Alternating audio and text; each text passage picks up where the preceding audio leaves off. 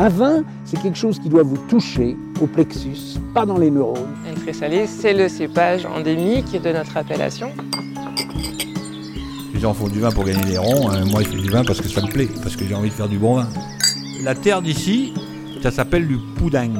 Aujourd'hui, la biodynamie est une recette, euh, un drapeau. En fait, c'est une démarche. Mediavino Pro, le podcast vin qui va plus loin.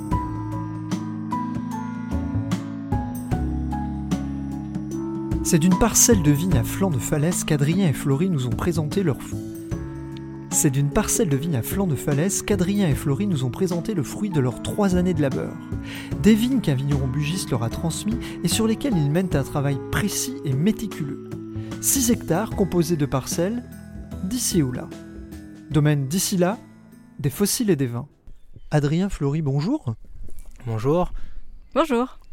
On est euh, au cœur d'une de vos parcelles, une parcelle qui a malheureusement un petit peu souffert il y a, quelques nuits. Vous êtes aux commandes d'un nouveau domaine, enfin une reprise d'un nouveau domaine depuis euh, quelques temps. Est-ce que vous pouvez nous en dire un petit peu plus? Ben oui, donc euh, domaine d'ici là, on s'est installé il y a trois ans, on a fait trois récoltes. On a repris 6 hectares de vignes voilà, dans le, le bassin de Montagneux, Grolet. Donc euh, là, on est sur une parcelle effectivement qui est très précoce. Euh, donc on a eu des dégâts de gel euh, très importants. C'est une parcelle qui est à flanc de falaise sur des éboulis calcaires. Avec, on a deux tiers d'altesse et puis un tiers de mondeuse sur la parcelle. Voilà, c'est c'est une des parcelles les plus précoces du budget. Une exposition sud-ouest et puis une forte pente sur des graviers. Donc on a des températures très élevées toute l'année. Quel est votre parcours à tous les deux euh, dans le vin? Vous, avez, vous êtes natif de la région? Pas du tout. Vous avez eu des formations dans, le vin? Euh, Comment Quel est votre parcours? Alors moi, j'ai eu euh, une vie professionnelle avant, mais il y a quelques années, j'ai passé un BTS Viti Et puis, je me suis installée sur un domaine de 9 hectares dans les coteaux du Lyonnais, avec deux autres associés, où je suis restée trois ans, où j'ai quasiment tout appris, et où euh, j'ai rencontré Adrien, donc euh, changement de programme, et puis à direction euh, le budget, voilà, où on, a, on est arrivé il, y a, y a, quelques années. Alors comment on se retrouve dans, le budget Vous êtes natif de la région, vous avez enlevé Florie à ses coteaux du Lyonnais pour arriver ici, comment on arrive ici? Eh ben, on arrive ici, après, nous déjà l'envie c'était de s'éloigner un peu de Lyon, voilà, on était dans une zone euh, périurbaine. Euh, et moi, j'ai travaillé dans la vallée du Rhône également. Je, suis natif de Vienne. Et voilà, on a eu envie de pouvoir euh, vivre et travailler dans un cadre plus rural en fait et moins, moins urbanisé. Donc l'envie est partie de là. Quand j'ai commencé à travailler dans les vignes, assez vite, j'ai eu l'envie de, faire le travail pour moi, pour nous. Et donc en allant dans les coteaux du Lyonnais, j'ai pu avoir une expérience sur un domaine en agriculture biologique que j'avais pas eu jusqu'à jusqu'à ce moment-là. Quel domaine? C'était le domaine du bouquet la treille, voilà, un domaine qui a été créé dans les années 70, qui, avait, qui a eu pendant très longtemps une activité en polyculture avec des chèvres, comme son nom l'indique, des céréales et de la vigne. Et vous, Adrien, vous avez une formation dans le, dans le vin à la base? J'ai passé un bac pro vigné vin en 2015. Voilà, c'est ma formation euh, principale en rapport avec la vigne. Et vous avez tous les deux travaillé dans des domaines, au-delà de ces deux expériences, euh, d'autres domaines? Moi non. Je suis alsacienne d'origine, mais pas du tout issue de famille viticole. Donc pas de lien particulier euh, avec la vigne en, en, tant qu'expérience dans cette région-là. Donc j'ai vraiment, moi, découvert le vin en Rhône-Alpes. quoi. Et vous, Adrien? Et moi, oui, bah, j'ai vécu euh, du coup sur Lyon. Donc j'ai fait un peu le, tour du bassin lyonnais. Je travaillais donc dans la vallée du Rhône à Ampuy, euh, en côte donc chez euh, Domaine Pierre Rostin. Et puis après, j'ai travaillé aussi pour un groupement d'employeurs dans le Beaujolais. Donc ça m'a permis aussi de voir plein de facettes en fait de, de, ce que peut être une exploitation viticole. puis les coteaux du Lyonnais au bouquet Latré. Voilà. Et alors quelles sont tous les deux, je dirais, vos références un petit peu dans, dans le monde du vin, si vous deviez citer quelques noms, quelques quelques bouteilles. Euh, ce serait quoi pour vous? C'est toujours intéressant de. C'est dur, c'est dur comme exercice. Si vous voulez, je passe le, relais à, à Adrien et comme ça je reviens vers vous dans 30 secondes. Ben, nos références, alors de toute façon, on est de nature, on est Vous curieux. n'êtes pas obligé d'avoir la même réponse. hein. Oui, bien sûr. On est de toute façon, on est, on est curieux, donc on n'a pas du tout de région type, même si, voilà, honnêtement, on connaît mieux les vins de notre région. On connaît bien euh, donc l'est de la France, les vins alsaciens, le Jura, la Savoie, le Bugey, la vallée du Rhône, et on connaît assez mal le- les vins du Sud-Ouest, euh, même si euh, on peut être curieux parfois. Et euh, s'il faut citer quelques noms, je vais laisser Florie. euh. c'est pas sympa. non, moi, c'est vraiment, euh, c'est vrai que de par mes origines et mon expérience, euh, c'est, je suis vraiment plus sensible au vin, on va dire, de, de la partie nord de la France, sur la fraîcheur, sur, euh, voilà, sur la tension. donc, euh, j'ai goûté des très très belles choses en Alsace, mais effectivement, le Jura, ça fait partie aussi des régions où on a une belle découverte, euh, voilà, avec euh, ben, ben, des vignerons. Euh, qui sont installés depuis un petit moment, euh, comme euh, la famille Labbé, mais aussi d'autres domaines plus récemment. Et, puis, bah, effectivement, ouais, les vignobles de, Savoie, avec toujours cette fraîcheur, cette tension qui, ouais, qui moi me parle plus, effectivement, que la. Je suis déjà, je suis déjà, je suis déjà presque au sud, moi là, pour pour une Alsacienne, on est déjà bien dans une dans une région. Ouais, je pense que c'était la limite pour moi le budget. Après, pour moi, c'était c'était trop loin. Trop chaud. Donc on aura une référence euh, chez Florie, zéro. Allez, on va, on va parler des vins bah, de Maxime d'Ancoine, domaine de l'étonnement en Savoie. Euh, voilà, c'était euh, bah, une belle découverte avec euh, notamment des assemblages, alors que c'est justement des vins euh, auxquels on est nous peu habitués. Et avec des cépages qu'on travaille également, mais qu'on travaille en monocépage. Et donc, euh, c'est voilà, des assemblages de Jacquère et d'Altesse, par exemple, ou de Mondeuse avec du persan. euh, c'est des, des vins qui nous ont beaucoup plu, euh, voilà, et qui nous ont fait revoir un peu notre vision à nous des, des vins en monocépage. Donc la particularité de votre domaine, entre autres, c'est de vinifier uniquement et exclusivement en monocépage. Et oui, on, ben, on vinifie, alors, excepté une cuvée, on fait un pétillant en méthode traditionnelle où euh, on a commencé avec des 100% chardonnay. Là, depuis euh, un an, on, on a commencé à faire des assemblages sur cette cuvée, mais sinon, on fait des vinifications euh, en monocépage et euh, des cuvées parcellaires. Donc, euh, ce qui fait qu'on a deux mondeuses, deux altesses, enfin même trois altesses parce qu'on a une altesse de macération, donc qui correspondent à chaque fois à un lieu dit. Une cuvée de chardonnay où là, on assemble trois parcelles avec deux terroirs différents, et puis une cuvée de gamay qui est aussi une cuvée parcellaire, les noirettes. Donc 7 cuvées, c'est ça?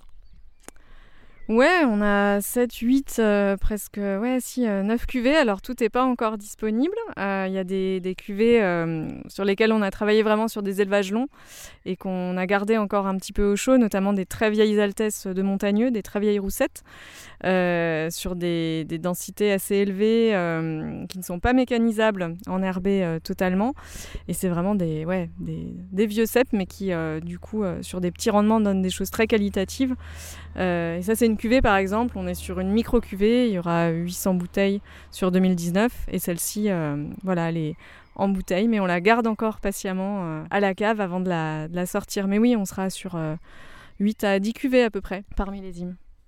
8 à 10 cuvées, donc l'approche que vous avez au niveau culturel, que- quelle est cette approche euh, ici? Donc on a une approche, euh, on travaille en agriculture biologique, on s'adapte en fait beaucoup au terrain, on a pas mal de terrains différents, des fortes pentes où euh, on peut avoir des soucis d'érosion et où c'est vraiment quelque chose qu'il faut prendre en compte et essayer de toucher au minimum le sol. Donc on, on travaille surtout sur la gestion d'enherbement. Après, on a des, voilà, des parcelles avec des sols un peu plus riches où on va garder un enherbement, où on va travailler sous les rangs. Et puis, on a des, des sols un peu plus pauvres où on essaye de travailler et d'alterner les, alterner les techniques pour euh, favoriser un, un enherbement qui soit diversifié en fait. Et, euh, ça, c'est permis en, en utilisant des techniques différentes d'une année sur l'autre. Cette approche, elle, euh, elle était naturelle pour vous? Elle euh, correspondait aux expériences euh, que vous aviez pu avoir par le passé ou par rapport à une philosophie de travail, d'approche du vin? Alors moi, j'ai appris le vin. euh, donc, J'aime bien ce ping-pong entre tous les deux, ça va être très c'est bien, dynamique euh, derrière au montage. Du coup, c'est toi qui décides, donc c'est bien. On n'a on n'a pas le choix pour la réponse des questions.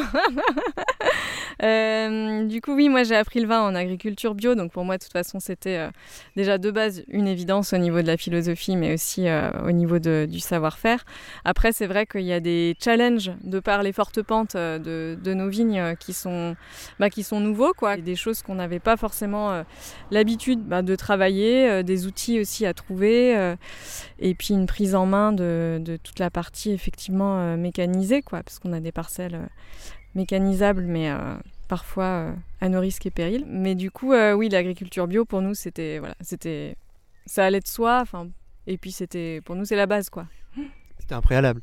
Ouais. Et pas de discussion, pas de débat là-dessus. Non, non, euh, sur, de toute façon, je crois que en fait, n'importe quelle production agricole euh, qu'on aurait faite, on l'aurait faite sous cette forme-là. Ouais. Production agricole, ça veut dire que vous êtes posé la question de faire autre chose que de la vigne à un moment? Moi, oui, ouais. Je, bah, dans mon parcours, ouais, j'ai en fait j'ai commencé à travailler dans les vignes et en même temps que j'ai travaillé sur d'autres. Euh, enfin d'autres euh, petits boulots dans d'autres productions, euh, enfin, notamment les productions fruitières. Et donc oui, je me suis interrogé à un moment. Je suis pas issu de milieu viticole ni agricole, donc euh, en venant vers la viticulture, c'était aussi une envie d'agriculture que j'avais.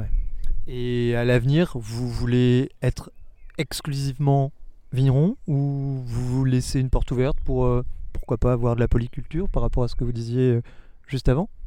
Sur des, sur des petites productions, pourquoi pas, mais euh, on gardera une, euh, une très grande majorité de viticulture parce que c'est déjà un métier qui est euh, très très très complet où on a énormément d'aspects à, gérer et pour l'instant on ne se sent pas d'avoir une autre production avec, voilà, avec une vraie activité, enfin avec une activité importante en tout cas. S'implanter, s'ancrer dans le budget, ça a été quelque chose de facile? Vous connaissiez la région, vous connaissiez les vins? Ou ça a été un coup de cœur? Comment ça s'est passé l'installation ici? Alors on connaissait la région parce qu'on a des, copains qui sont euh, éleveurs euh, voilà, un petit peu plus loin, euh, une heure d'ici, mais du coup moi j'ai découvert la, région comme ça. Ben, S'implanter, c'est jamais évident hein, quand on arrive de, nulle part. heureusement, ben, on, a, on a quand même été très bien accueillis parce qu'on était à ce moment-là, euh, pas très nombreux à arriver dans le budget, à reprendre des vignes. Il y a eu des départs en retraite, des vignes euh, qui n'étaient pas forcément euh, reprises. Et du coup, ben, pour, pour les gens du coin, notamment les agriculteurs avec qui on a été en contact premièrement voilà, de fait, je, pense qu'on a été bien accueillis aussi parce qu'il y avait... je pense que les gens étaient contents de voir que des, des les vignes étaient reprises, qu'il y avait une activité qui se créait, qu'il y avait de la poursuite aussi. Et puis, euh, et puis voilà, puis après ça s'est fait assez, euh, assez facilement. Pour euh, votre domaine, c'est une reprise d'un domaine où le vigneron partait en retraite? En partie, en fait. on a, ça a été, c'est né de la rencontre avec, avec un vigneron qui s'appelle Patrick Charlin, qui a pris sa retraite en, en, en 2017. Et alors lui, il lui restait en fait deux hectares de vignes sur Montagneux. nous, on était à la recherche forcément de de plus de, surface pour pouvoir en vivre à deux, parce que c'était quand même l'objectif de notre installation. Euh, on a repris donc euh, sa cave, une partie de ses vignes, et on a complété avec d'autres euh, parcelles qui se libéraient à ce moment-là.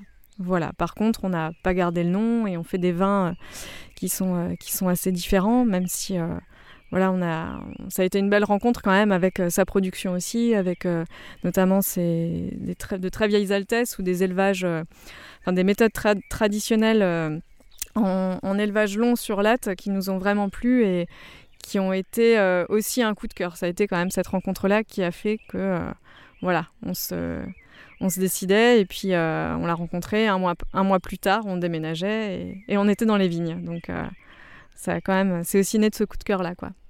Donc aujourd'hui, vous avez 6 hectares, c'est bien ça? Et vous, au niveau de la surface, c'est une surface que vous voulez garder, vous voulez rester dans cette taille-là, dans cette échelle-là, ou vous voulez voir un petit peu évoluer votre euh, domaine? Non, c'est une taille qui nous convient bien. Ça nous permet de garder la maîtrise à deux sur euh, quasiment l'ensemble de la production. Alors on a au printemps, on a un besoin de main d'œuvre euh, un petit peu, mais on arrive à gérer nous-mêmes après les vendanges.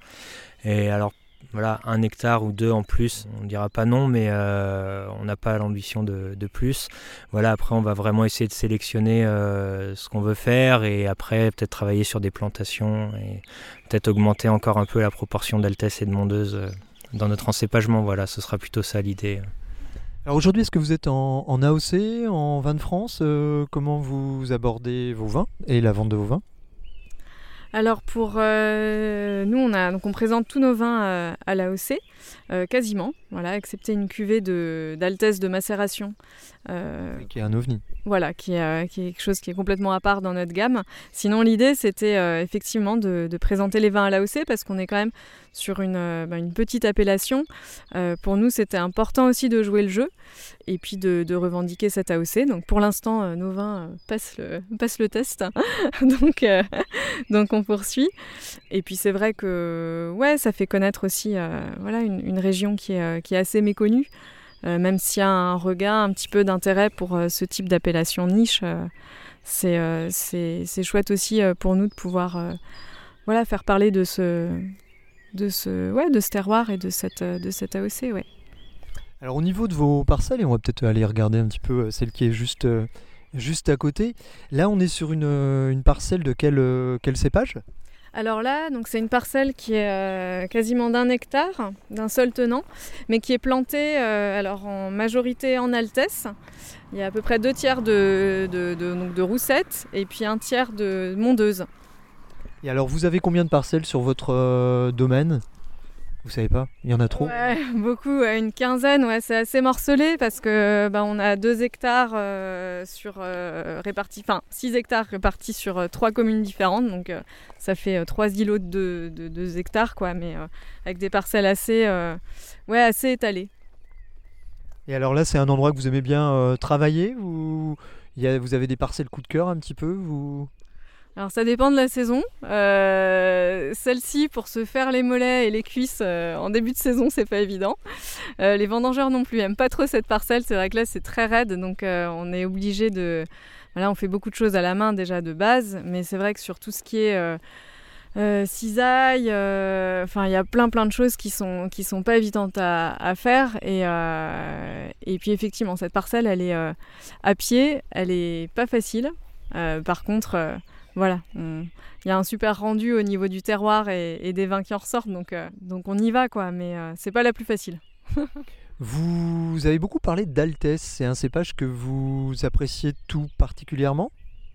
C'est un, un, cépage, ça a été un peu le cépage coup de cœur. C'est vrai que c'est peu connu, on connaissait très peu euh, avant d'arriver, très mal. C'est un cépage qui se révèle beaucoup avec le temps et qui, qui demande du temps, de l'élevage, mais qui, qui peut avoir des rendus assez, euh, assez sublimes euh, sur des, voilà, des arômes de coin, euh, puis des arômes de truffe en vieillissant. Et on, peut, voilà, on peut vraiment se, se régaler avec.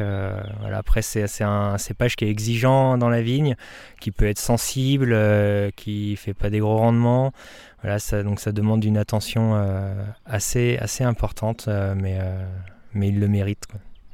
Et c'est un cépage que vous vinifiez sur une, plusieurs cuvées? Alors sur euh, trois cuvées, on, donc on a sept parcelles, on fait une cuvée, donc euh, le lieu dit s'appelle la Croisette. Donc, euh, c'est... On est loin de Cannes pourtant. On est, on est loin de Cannes, mais ça brille aussi ici. et voilà, donc cette première cuvée qu'on élève en, donc en cuve sur lit, en cuve béton. Ensuite, on a euh, une roussette euh, donc sur montagneux qu'on élève en, demi-muit. Euh, donc là, on, presse nos raisins, on entonne les jus et puis on les soutire juste avant de mettre en bouteille.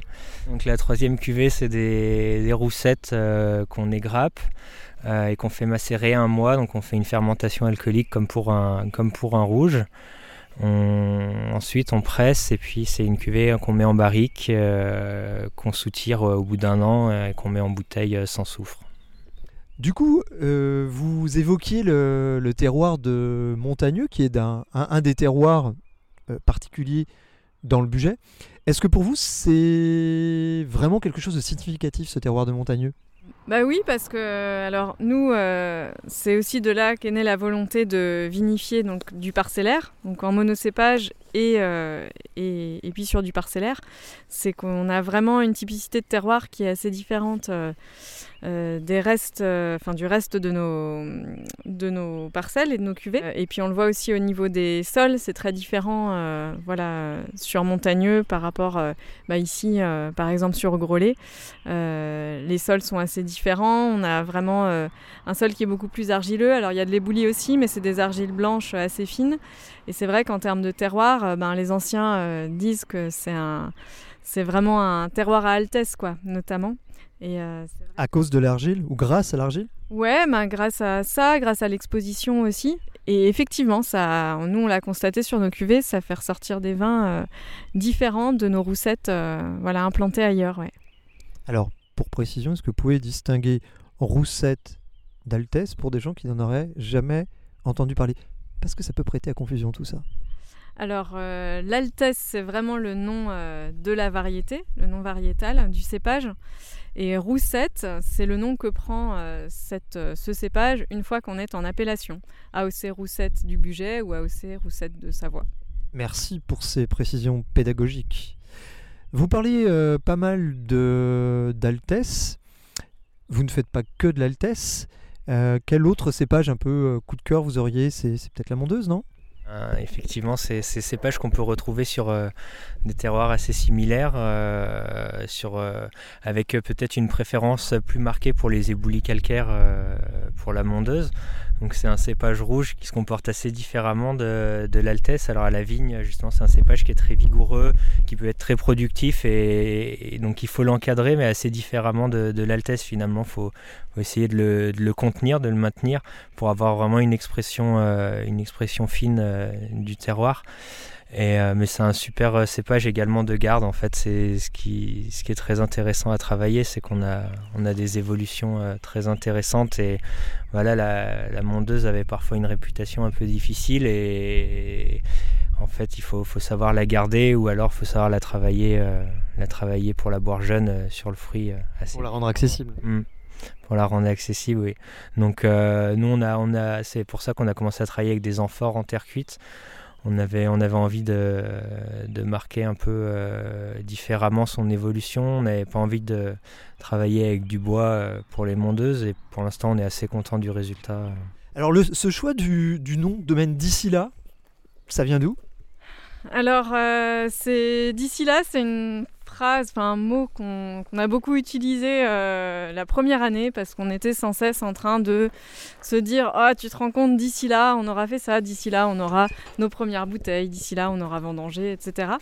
Et puis, euh, quand on est arrivé, euh, une des premières questions que tous les gens du coin nous ont posées, qui est très importante quand même pour, voilà, pour le bugiste d'origine, c'est Mais est-ce que vous êtes d'ici? Et on leur disait Ben non, on n'est pas d'ici on est de là, on est de là. Et du coup, voilà, c'était à la fois une référence euh, à la notion de, ben, géographie, hein, euh, de lieu, et puis aussi de, temporalité. On se projette euh, beaucoup quand on s'installe sur les prochaines étapes. Ouais. Vous avez été bien accueilli dans la, dans la région, justement, comme vous ne veniez pas d'ici? Ouais, on a été bien accueillis. Bah, on est super sympa, donc ça c'est. non, mais c'était, ça s'est bien passé. Ouais, ouais, ouais. Franchement, on a été bien accueillis. Et puis. Il y a de l'entraîne vigneronne dans le coin? Il y a, ouais, alors on est, comme on n'est pas non plus très très nombreux, c'est vrai que souvent nos vignes, euh, bah, comme vous l'avez vu tout à l'heure, c'est des vignes qui sont un petit peu isolées. Il y a tantôt euh, bah, une forêt, une falaise, de la prairie. Euh, on n'a pas toujours des vignes qui se jouxtent. Par contre, oui, on a été épaulés, conseillés quand on avait besoin par, par d'autres vignerons, ouais. Je vois que pendant qu'on discute, Adrien a sorti euh, l'artillerie lourde et une, deux, trois, quatre, cinq, six bouteilles devant nous. Avec, euh, on sent une, une approche au niveau des étiquettes euh, là aussi. On trouve, y, a un soin d'apporter, même dans, le, dans les étiquettes, il y a, il y a une empreinte derrière tout ça.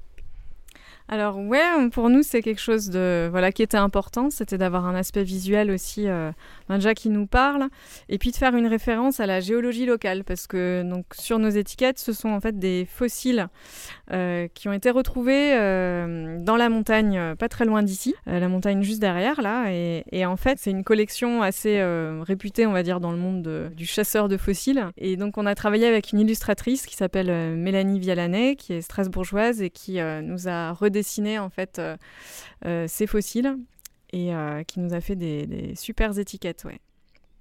Premier vin, c'est la croisette, c'est ça? Oui. La fameuse Altesse qu'on goûtait tout à l'heure, enfin, qui était évoquée et dans la vigne et dans le chai. Maintenant, on l'évoque dans le verre. Tout à fait. Donc là, c'est donc cette parcelle, donc la croisette. Ça, c'est donc une cuvée qu'on met en bouteille voilà, un peu plus tardivement avec un élevage euh, très simple sur l'IFIN en, cuve. On retrouve ces notes euh, ben, de coin, de coin frais, euh, de poire au nez. Et puis à l'ouverture, petit à petit, il y a des notes de truffes blanches qui apparaissent aussi. Et en bouche, ben, on retrouve ce coin, on a beaucoup d'amplitude aussi, de la rondeur. Mais surtout, et ce qui porte la majorité de nos vins, c'est une trame très minérale et très saline. En vinif, vous vinifiez euh, de quelle manière? Vous êtes euh, en levure indigène, exogène euh? On travaille en levure, levure indigène. Donc on presse, on débourbe au froid. en fait, après, on travaille en levure indigène, mais on fait des sélections, on fait des pieds de cuve qu'on renouvelle en fait tout au long des vinifs. C'est-à-dire, on n'en fait pas un pied de cuve par cuvée, mais toutes les, toutes les deux cuvées à peu près. Donc, on en fait trois ou quatre pieds de cuve par terroir et par cépage. Enfin, trois en tout, mais voilà, on, on, essaie de faire un chardonnay, une altesse euh, et puis un pour les rouges. Donc, euh, levure indigène, on n'utilise pas ou très peu de soufre à l'encuvage. Ensuite, on, donc, sur les altesses, on a des fermentations qui durent entre un mois, un mois et demi. Pour les autres cépages, c'est un peu plus rapide. Voilà, en général, si on n'a pas de soucis, on réutilise pas de SO2 euh, jusqu'aux mises en bouteille. Et donc on finit avec des niveaux de SO2 assez, assez bas. Voilà. Quel ordre à peu près? Et eh ben là, on est sur euh, un vin qui a 30 mg de SO2 total. Voilà, on est en général en dessous de 40, en dessous de, ouais, en dessous de 40, euh, on a une moyenne de 30-35 mg. Et c'est vrai que des fois, on utilise un tout petit peu de soufre au, euh, au, pressoir. Et en fait, il nous permet quand même de donner une direction, mais c'est voilà, du SO2 qu'on ne retrouve pas ensuite. Moi qui suis un grand amateur de blanc, j'aime beaucoup votre vin, vraiment. C'est... Vos tarifs sont de quel ordre à peu près sur euh, votre gamme? Eh ben, Entre 15 et 20 euros en gros sur la gamme. Ouais, c'est à peu près ça, ouais. Hmm. Aura les autres cuvées, enfin les altesses de montagneux qu'on garde encore en cave qui seront un peu plus élevées. Euh, Qu'est-ce que vous voulez goûter? Ouais. On a les bulles, le chardonnay. ouais. Blanc, ouais. Là, on est bon, plutôt dans l'autre sens d'habitude, mais c'est vrai qu'on a beaucoup parlé d'Altesse. Donc là, c'est un Chardonnay 2020, donc euh, mis en bouteille il y a 10 jours. Litos, ouais, il n'y a même pas 10 jours. Et donc on a une parcelle qui est sur l'Huis, qui, fait les deux tiers de l'assemblage, donc sur un terroir de moraine glaciaire. Et puis ensuite, on a euh, deux petites parcelles euh, qui font 25 arts chacune, qui sont sur montagneux donc euh, qui vont apporter un peu plus de vivacité et, de salinité, un peu de longueur voilà, à l'assemblage, tandis que les parcelles de l'huile vont plus apporter un fruité, un fruité plus typique du chardonnay aussi. Ça s'est élevé en demi-nuit en... béton en bas. béton ouais, Non, c'était cuvinox cette année en fait. Ouais, en cuve. un petit peu ou pas du tout? Non. ouais, non, ça on les soutire euh, fin de fermentation, mais avant que ce soit vraiment déposé, voilà, pour garder des lits euh, qu'on goûte. Hein. donc euh, si, on a, si on a des lits qui sont un peu réductrices, on va faire des soutirages assez rapidement pour pas que ça s'installe trop. Mais si, si les lits sont sympas, on essaye d'en garder le maximum pendant l'élevage. Et votre distribution, c'est chez des, chez des cavistes, chez des restaurateurs plutôt, j'imagine Ouais, alors on a beaucoup développé la vente effectivement aux professionnels, cavistes, restaurateurs, et puis euh, aussi là depuis euh, quelques mois un petit peu à, l'étranger, à l'export. Et on arrive sur euh, de la mondeuse du coup? Non? non Tout de suite. Faut une transition, faut y aller en douceur. Du gamay du coup Ouais. La noirette, c'est le nom de la cuvée. C'est le nom de la parcelle en fait. Euh, c'est une parcelle qui est, on revient sur le terroir de, de l'Huisse. Donc c'est une parcelle euh, qui fait presque un hectare plantée en gamay et qu'on vinifie euh, alors en grappe entière. C'est une macération carbonique très courte, 4-5 jours. L'idée c'était vraiment de garder ce côté ben, qu'on retrouve au nez, un petit peu de fraises écrasées et puis très juteux, très fruité. Et puis donc la, en fait la fermentation alcoolique se fait principalement après pressurage sur jus. Et ensuite, un élevage très court, donc euh, juste le temps au vin de se poser quand même un petit peu en cave et puis de, prendre le froid pour la précipitation tartrique. Et ensuite, c'est mis en bouteille, sans filtration, mi-décembre. C'est votre euh, entre guillemets début de gamme, euh, le vin sur le fruit, sur le croquant. Ouais, une sorte de primeur. Mm. On dirait mieux si on buvait avec des primeurs de ce, dans cette gamme-là. Alors ce que j'ai bien aimé, c'est pour revenir sur la croisette, je trouvais qu'il y avait une, une finale avec des amers d'une finesse incroyable. Des, des, des, des- ouais, des, des amers mais d'une précision euh, assez remarquable. Donc là on est plus sur des acidités. hein. Ouais. Ça fouette un petit peu là. Plus du tout la, la mondeuse, donc euh, de la croisette. Donc, euh, on- comparer, ouais, ouais, pour comparer avec le euh, même terroir avec la mondeuse. Et du coup, la mondeuse bah, qu'on va goûter, c'est les mondeuses qui sont sur montagneux, à, là, à 400 mètres d'altitude, avec un endroit où on a des, des argiles et puis dessus des éboulis calcaires assez grossiers, disons. C'est des plutôt comparé à la croisette qui était plutôt de l'éboulis calcaire plus fin, des petits cailloux. Là, on est sur des blocs plus importants. Donc là elle s'appelle. elle s'appelle euh, donc on l'a c'est Mondeuse de Mondeuse de Montagneux voilà donc c'est euh, au lieu dit du replat qui est en fait sur le haut du coteau au-dessus du village de Montagneux.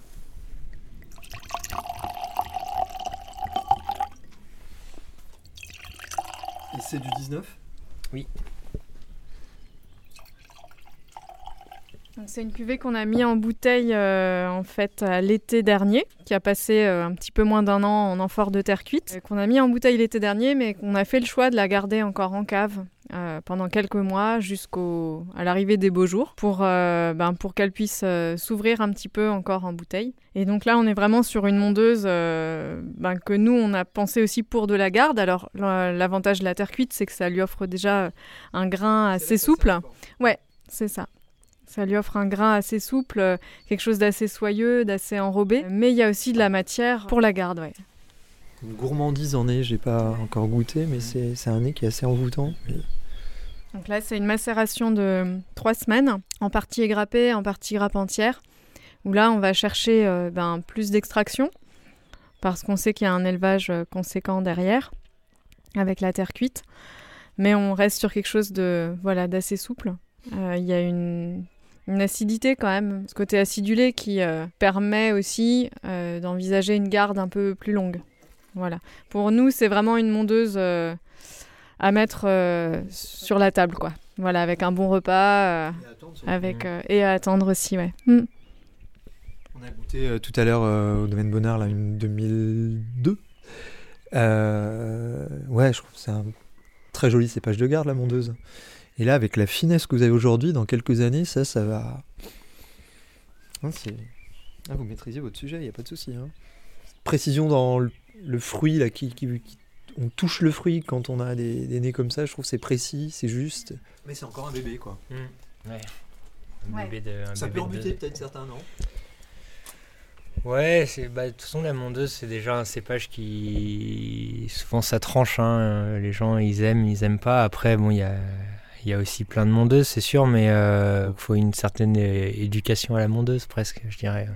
Oui, et puis après, on a, on a une autre mondeuse aussi qui est plus abordable dans le sens où, euh, avec une macération beaucoup moins poussée, donc déjà plus soyeuse. euh, voilà, on va moins chercher le tanin, moins de rusticité, même si, euh, alors là, en plus, on la déguste un peu fraîche, ce qui fait que les tanins ont tendance à, à se serrer un petit peu. Mais effectivement, euh, la mondeuse peut aussi être un cépage euh, à boire euh, vraiment ben, sur la légèreté, sur, la, sur, ouais, sur du fruit beaucoup moins confit ou moins d'extraction en tout cas. Mais effectivement, là, en l'occurrence, on avait vraiment envie de voilà d'avoir deux mondeuses assez différentes, de par le terroir, mais aussi de la façon de, les travailler et du coup de, de la façon dont on va aborder l'élevage, enfin la garde derrière quoi.